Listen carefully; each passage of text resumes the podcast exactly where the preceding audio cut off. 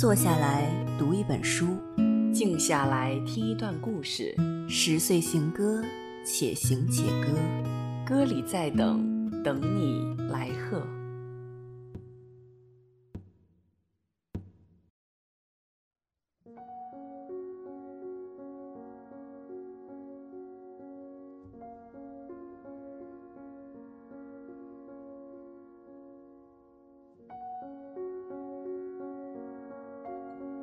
位听众朋友，大家好，欢迎大家来到山月十岁的特别节目《十岁行歌》，我是蒋灵山，我是唐灵月。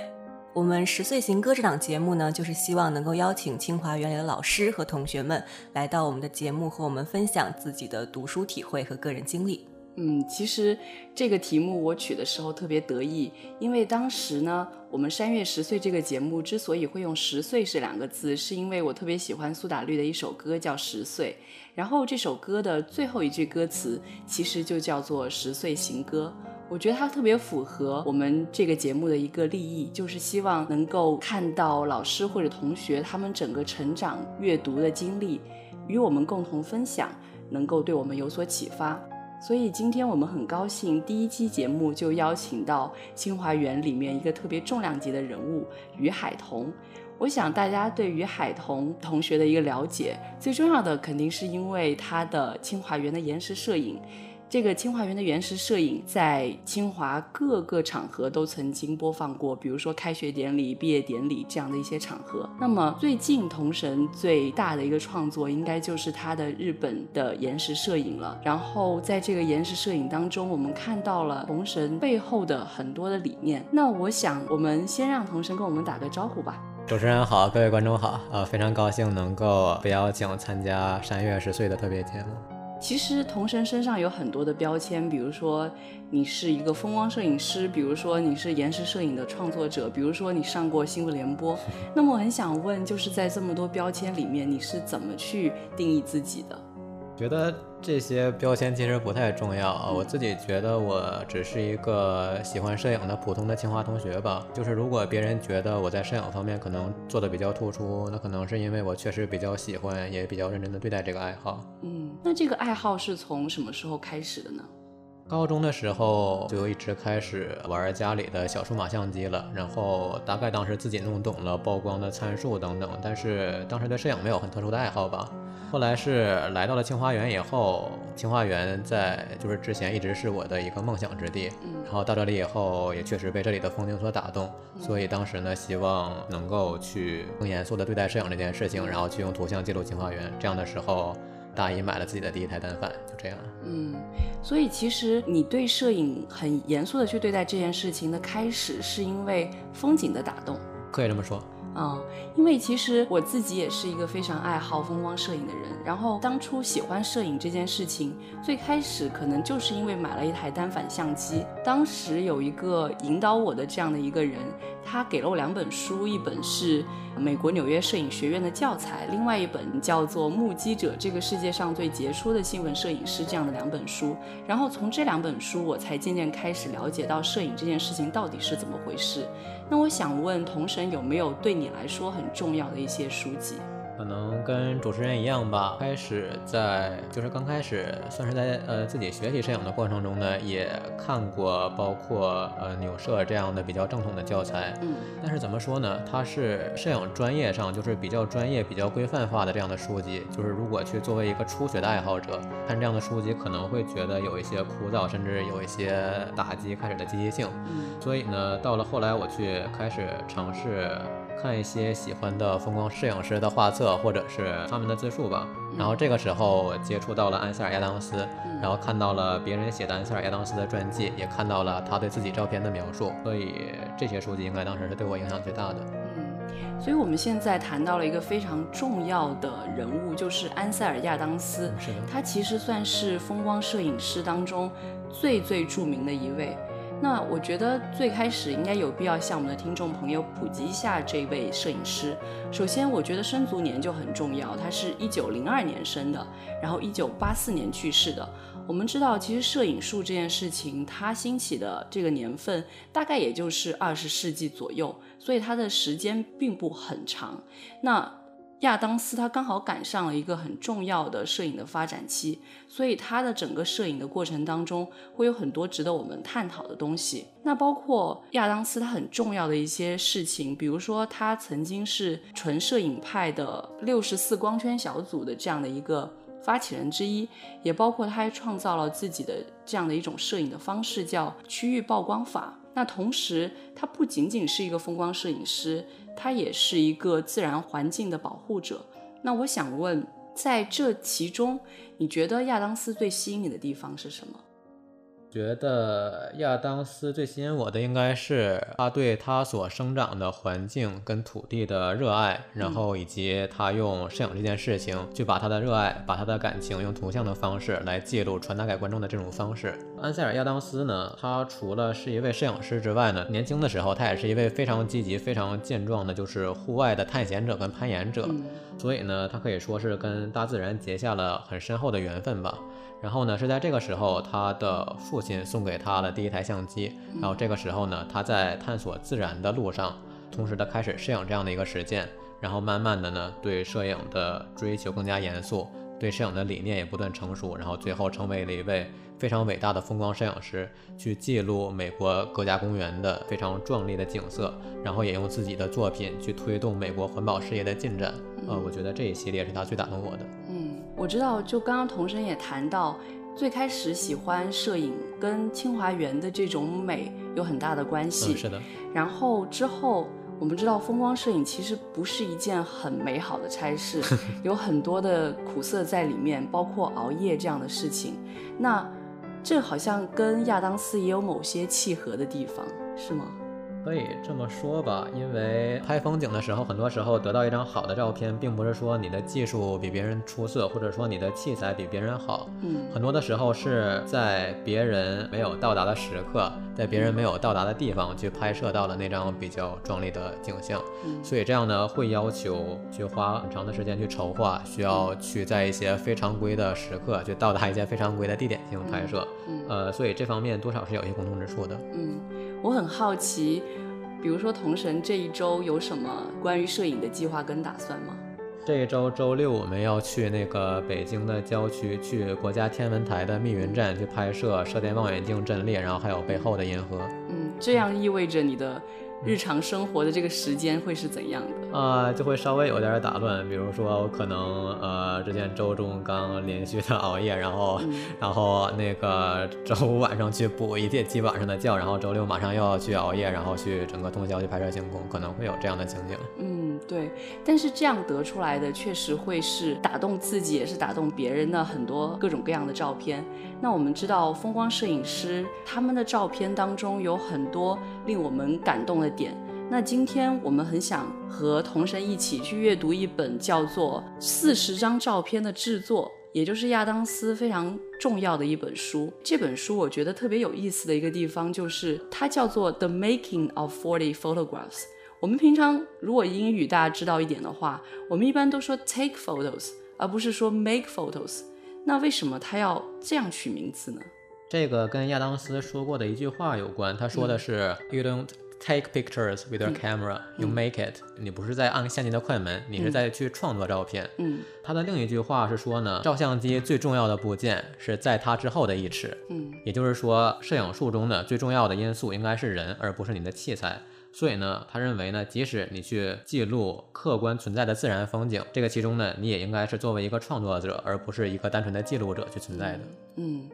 这就谈到了关于摄影师这个职业，或者说这样的一个人物到底是怎么样的。我很想问一下林月，你觉得摄影师是怎么样的一个存在？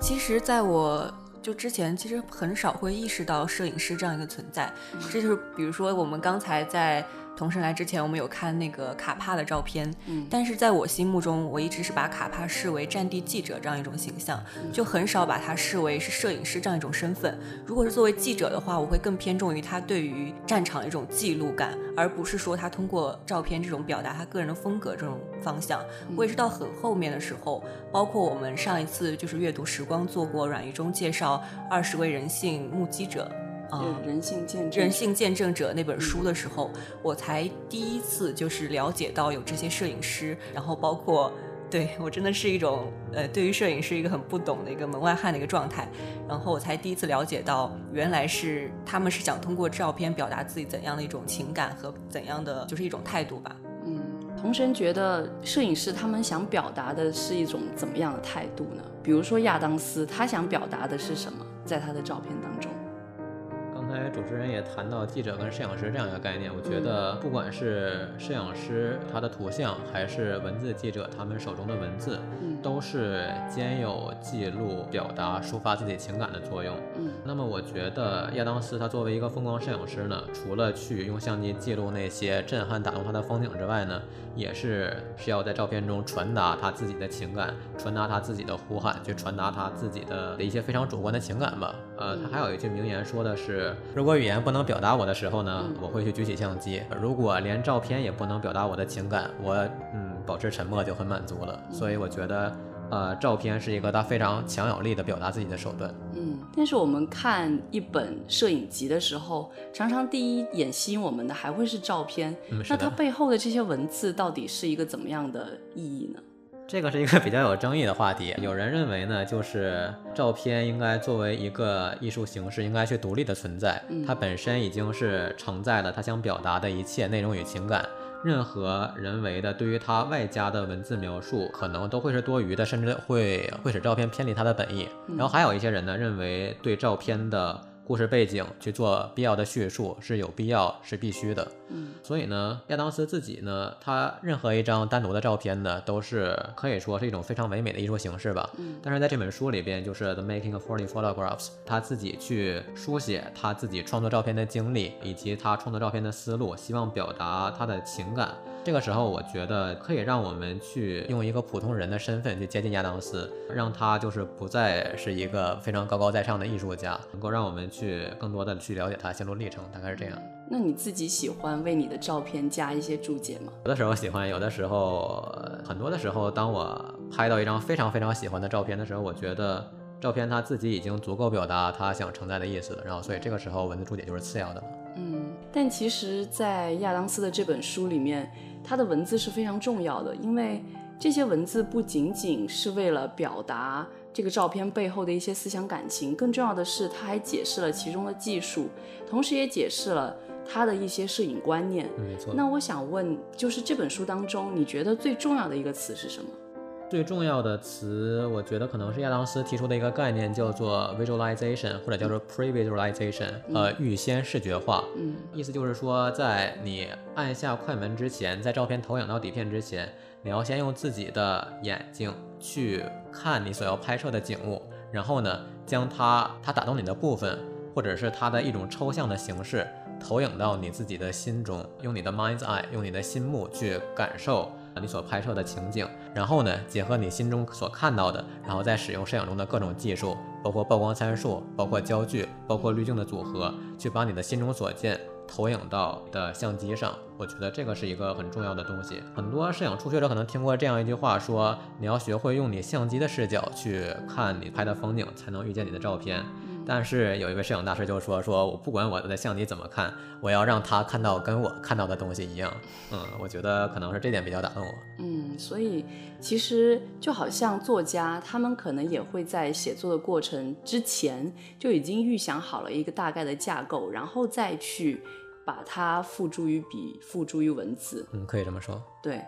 那林月，你觉得在你写作之前，应该是先有一个大概的印象在你的脑海里比较好，还是说写作的过程当中不断的去发现，不断的在创造？我觉得这个摄影还是不能和写作进行这样一种比较，嗯，因为你写作的时候，你其实是心里面肯定会勾勒自己这样一个想法，嗯，但是你在写作过程中间，可能会随着你情节或者是你写散文也好，这种一些推动的发展，肯定会往里面添加一些东西，但是。以我这种就是门外汉的感觉，我就觉得摄影的话，比如说风光摄影，它是不是就是有那个素材在你面前摆着，就是就是有一些东西已经放在那里了，然后你去表达它，或者是你怎么能够展现它或者记录它，所以这个和写作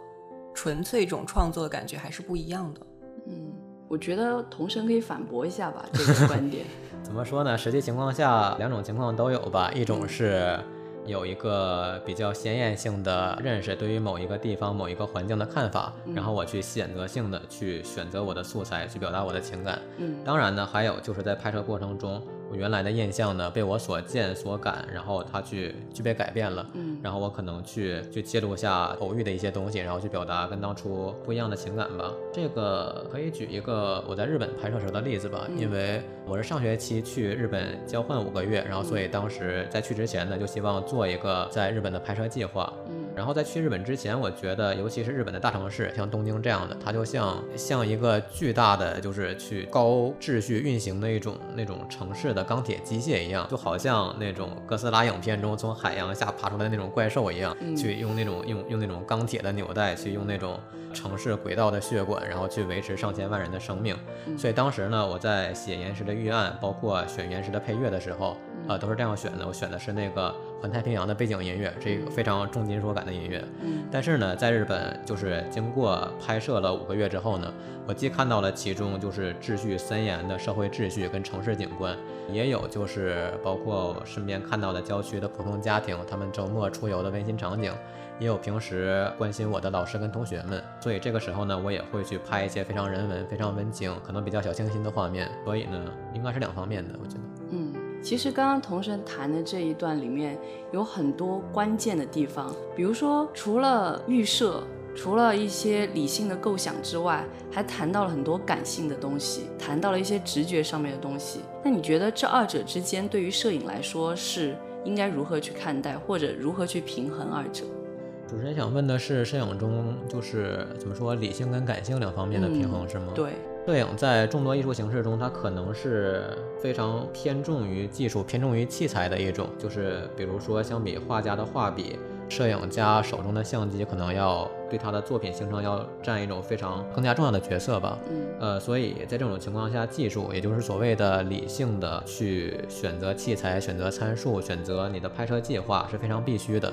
但是呢，如果就是把摄影变成一种纯理性、纯技术的东西，也会非常大的去削弱它的艺术性。因为摄影呢，我们今天谈到的，首先它是一种艺术的形式，它既有记录也有表达的功能在其中。嗯所以呢，我认为理性与感性吧，哪个都不能缺。如果你没有强烈的情感在里面，那你就变成了一个 taker of photographs，而不是一个 maker of photographs。嗯嗯，是违背亚当斯这样一个精神的。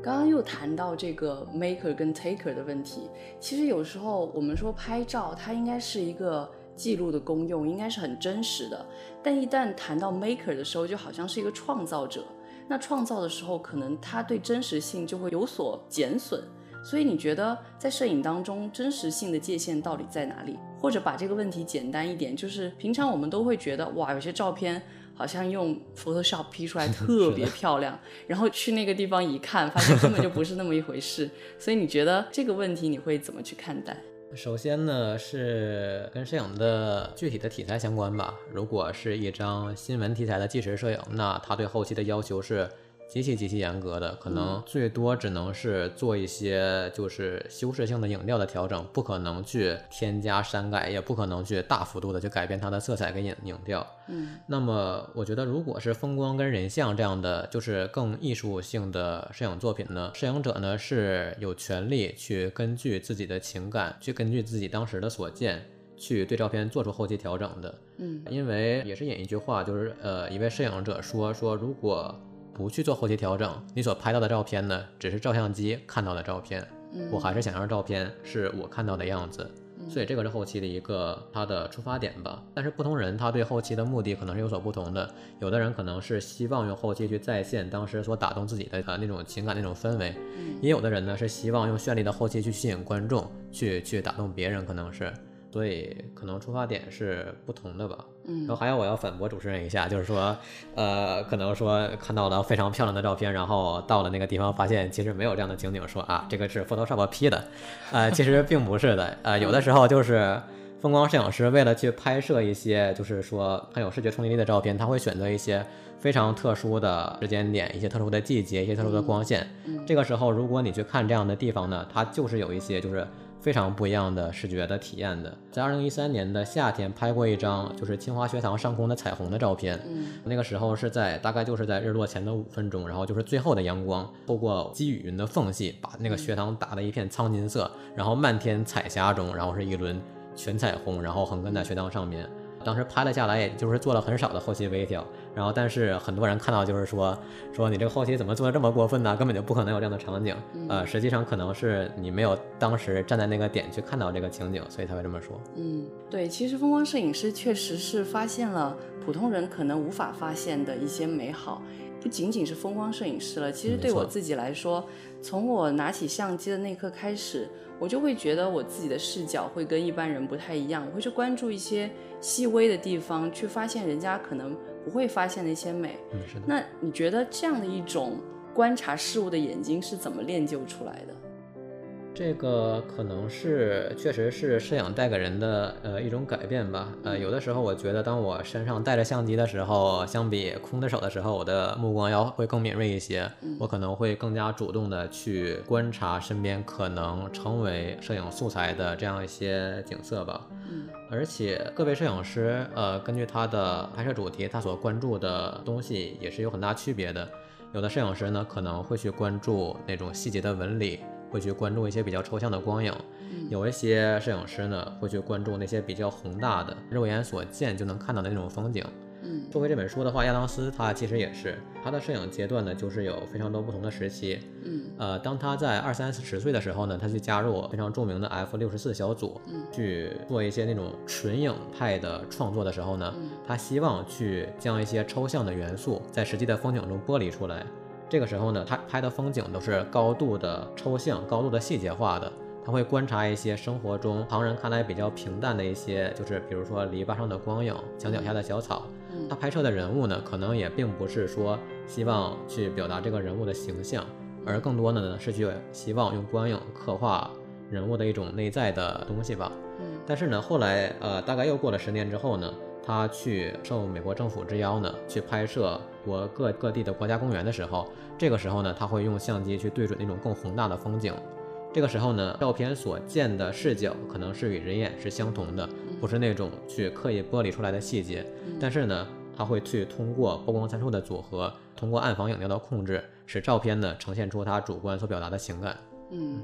其实你谈到很多这个摄影的一个变化的问题，就让我又想起了你的两个很著名的延时摄影，因为这两个摄影当中，其实我始终觉得它都是摄影的一个集大成者，它既把很具体的东西给抽象化了，同时又把一些很抽象的东西细节化了。就是因为延时摄影给人感觉，就是普通人感觉起来，他就好像在拍视频一样，还有点像，嗯对嗯。那它跟本身的这种拍照两个之间又是怎么样的关系呢？延时摄影呢，它最常见的拍摄方法呢，是在拍摄的时候使用比较慢的帧率去逐格逐张的拍摄，然后呢，在视频剪辑的时候，把它用正常视频的播放速率，每秒二十到三十帧这样的速度去放出来。所以呢，给人的感觉就是一种实际情景的有一种快放吧，嗯，就是把我们平时生活中比较微妙的光影变化，或者比较缓慢的云啦、人流的这种运动，去高度的强化，使它有高度的时间压缩性跟视觉冲击力。相比普通照片呢，延时摄影也是各有优劣吧。一张普通照片呢，它凝固的是一个瞬间，可以让观者呢去凝神的去看这个瞬间，去看很久。延时摄影呢，它是通过视频的比较快节奏的剪辑，去引领观者的视线。它一方面呢，去模糊瞬间的这种概念，让观者不会去将视线停留在一个瞬间非常久。但是另外一方面呢，它也去强化实际生活中有运动、有变化的这样的元素，然后把它们高度的凸显出来。通过这种的表达手法，可以去表达一些时间流逝、光影变换这样的一些光流转的感觉。所以这个也是我选择延时摄影去拍摄清华。去表达自己大学四年对园子的经历、感情的一个初衷。嗯，那林月，你觉得照片跟延时摄影这两个东西，哪个给你的冲击力会更大一些？我觉得好像不能把照片和延时摄影简单的摆在一起比吧，还是要看内容是什么。没错，嗯，对 那你自己就是比如说看到于海彤那一张彩虹下的清华学堂的照片，或者是看到他拍的清华园的延时摄影，你觉得哪一个会说的白一些，就是哪个会更喜欢？其实我比较喜欢那个清华学堂那一张啊，是吗？对，不好意思啊，没有关系。因为我有有时候会觉得看那个，因为清华学堂那张，我第一眼看到的时候是觉得非常震撼的，就感觉能够捕捉到那样的一个瞬间是非常不容易的事情。虽然最开始我也以为是 P，但是看延时摄影的时候。我就觉得我更多关注的其实是它的一个技术性的一个东西，是吗？对，啊，没有没有关系，没有关系。因为我对于这个照片的审美还停留在好看不好看、冲击不冲击、震撼不震撼这种非常粗浅的这样一个方面。看到延时摄影的时候，我第一反应是哇，好厉害，怎么可以拍成这样？但是看到清华学堂的时候，我就会觉得哦，好美，就大概对于我来说就是这样的区别。嗯，谢谢主持人的意见。那个刚才也确实说了，摄影就是怎么说呢？一种呃理性与那个感性结合，一种技术与艺术并重的一种艺术手法吧。嗯，就是呃，如果摄影者他的他的境界或者说他的表达方式不够，就非常容易去流于一种可以说是炫技的一种阶段吧。所以应该可能还是当时我拍摄的火候不够，会去让人感觉到就是技术压过了的内容。然后这个也是我们去在摄影中去竭力。避免的一种情况吧，嗯，比如说这本书就是亚当斯他写的四十张照片的创作，嗯，其实每一张照片呢，它的背后都有非常复杂甚至非常仪式化的那种技术的感觉，嗯，亚当斯呢，他使用大画幅的黑白胶片去进行拍摄，包括相机的架设、底片的装载、曝光参数的估计，还有他后期暗房的处理，都是有非常大量的技术细节的，嗯，但是呢，他会做到就是说，当你看。每张照片的时候，你会去把注意力集中在摄影者所表达的情景，摄影者所表达的氛围，而可能你不会去有多余的精力想他使用了什么样的处理手法，他使用了什么样的器材。呃，我觉得这个是我们所要追求的一种境界吧。对，应该是这样。就是可能初看摄影队的普通同学 都会有这种强烈的感觉，就是摄影队就是一帮技术党。对，你会你会怎么去评价自己？就是自己是技术党吗？应该不是吧？技术它肯定是对摄影非常必要的，所以的话，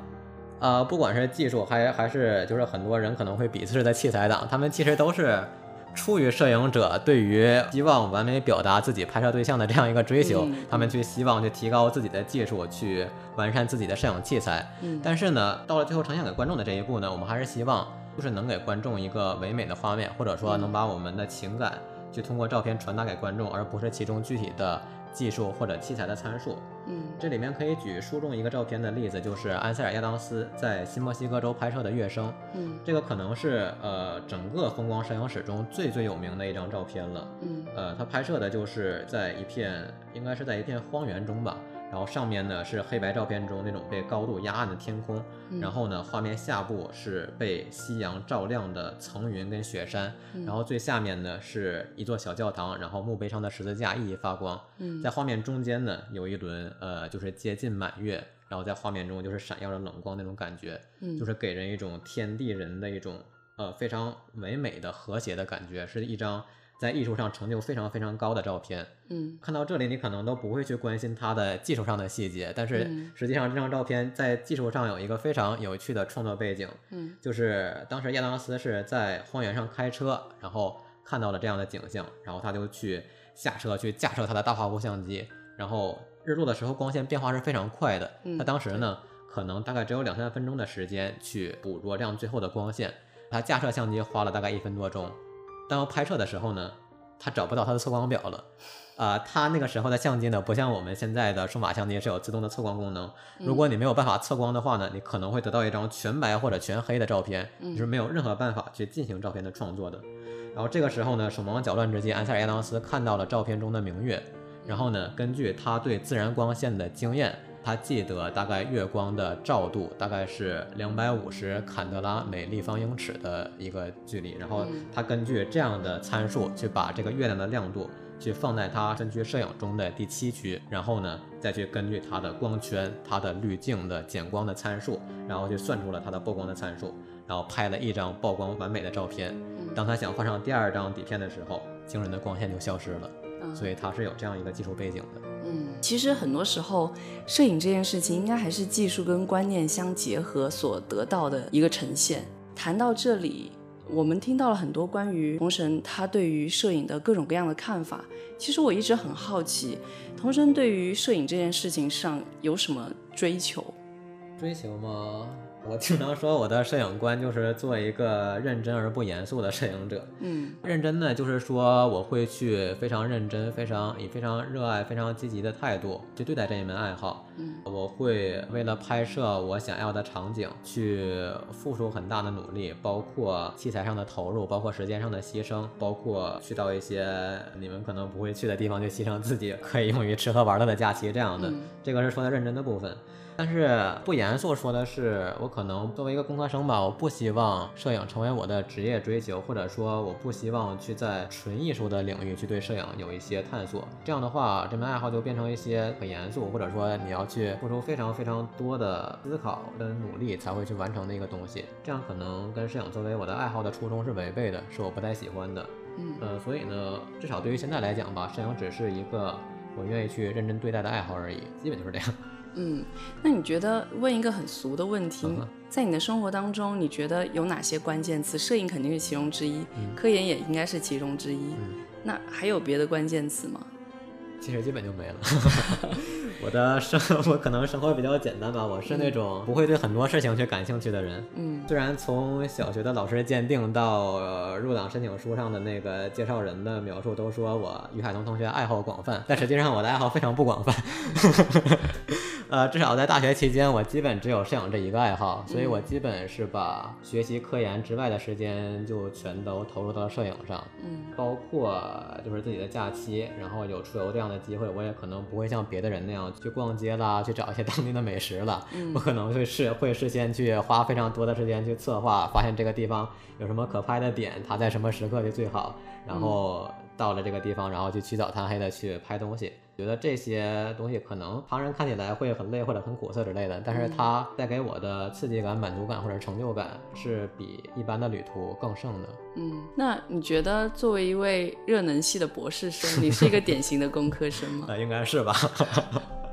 可是你又有摄影这个爱好，似乎又不太典型了。啊，我觉得没有必要分的那么绝对，并不是说一个 典型的工科的老博士，他就是应该，哎呀，白天去搞科研，然后晚上也搞科研，然后跟妹子散步的时候啊，去给你讲热力学第一定律什么的。我觉得任何一个清华园里的普通跟不普通的同学，学霸或学渣，不管是他是在艺术，还是在社工，还是在什么领域，具有各种各样的成就或者经历。呃，每个人都是一种理性跟感性共存的一个结合体吧。嗯，他会有很多的情况，不管是理工科还是文科还是艺术类的同学，都会去用理性去对待，比如说他的学习、科研、工作的任务，他会用感性去对待他的爱好，去对待他身边那些他关注、他喜欢的爱的人。嗯，所以我觉得这个应该并不是冲突的，大家身上应该都是有这些点的。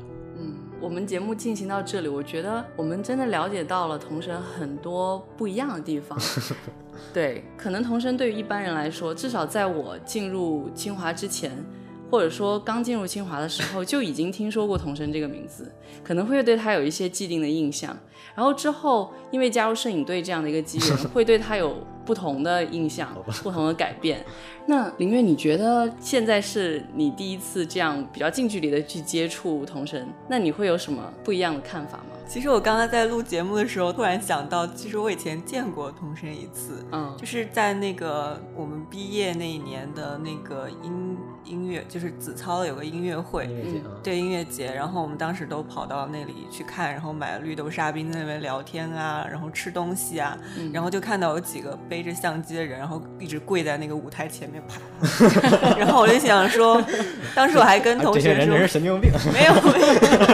我想说他们好辛苦哦，明明我们就是来很放松和那个来欣赏这个音乐节啊，感慨毕业氛围什么什么，然后他们在那边跪了一 一整晚。我就跟同学吐槽完之后，然后他说：“啊，那你看那是于海彤。”然后我说：“哦，原来是他。”然后于海彤是什么鬼？不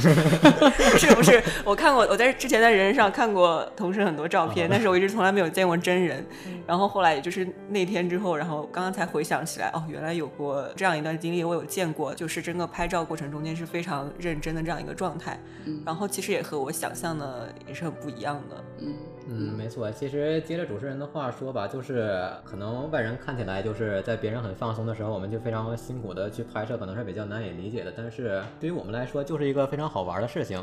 它可能不是像玩摄影这样一个短语说的那么轻佻跟随便，就是去烧一些器材去玩一些地方而已。嗯，呃，真的是就是在摄影的过程中呢，它带给我们非常多的快乐，去带给我们非常多的成就感，就像一个非常好玩的游戏一样。包括我去拍摄清华园的延时，从最开始自己慢慢的去学习延时摄影的技术，去学习视频剪辑的方法，然后到后来慢慢的去积累素材，去就是写拍摄的预案，到最后的半年，我去把那个视频轨，然后。分段加上标签，然后把自己的拍摄的素材一段一段一段，就是像拼图一样填到那里边，感觉就像是一个非常刺激的电脑游戏在一点一点一点通关的一样。就是到了最后，第一次看到自己那个完整的视频的时候，那种震撼、那种成就感吧，啊，应该是只有摄影者自己能体验到的一种非常独享的权利吧。所以从这个角度来说，摄影虽然是一门我愿意去认真付出的艺术形式，但是呢，也是一个。我觉得非常好玩的爱好，就是这样。嗯，我觉得听了这么多，其实大家可能在这次访谈当中，真的会看到一个很不一样的童神，因为其实童神最近这段时间很火，也接受了很多各种各样的采 访。那实际上，我们想呈现给大家的童神，想必大家也能够在整个访谈当中看到了。就是其实摄影这件事情，并不是一件纯技术活，或者是纯的美学的体验，其实它可能是两者的相结合。很多时候，我们在这其中其实是沉浸其中，非常开心的一件事情。所以，希望大家能够通过这样的一个访谈，去了解童神于海童。也能够了解安塞尔亚当斯这个摄影师，希望大家能够在平常的阅读当中，也能去尝试着阅读一些摄影的书籍，它或许能给大家带来很不一样的一种阅读体验。那是一种对人生的体验，也是一种对美学的体验，而不仅仅是摄影技术本身。所以，希望大家能够在我们的这一次十岁行歌节目当中有所收获。我是蒋灵山，我是唐林月。我是岳海东，哈哈，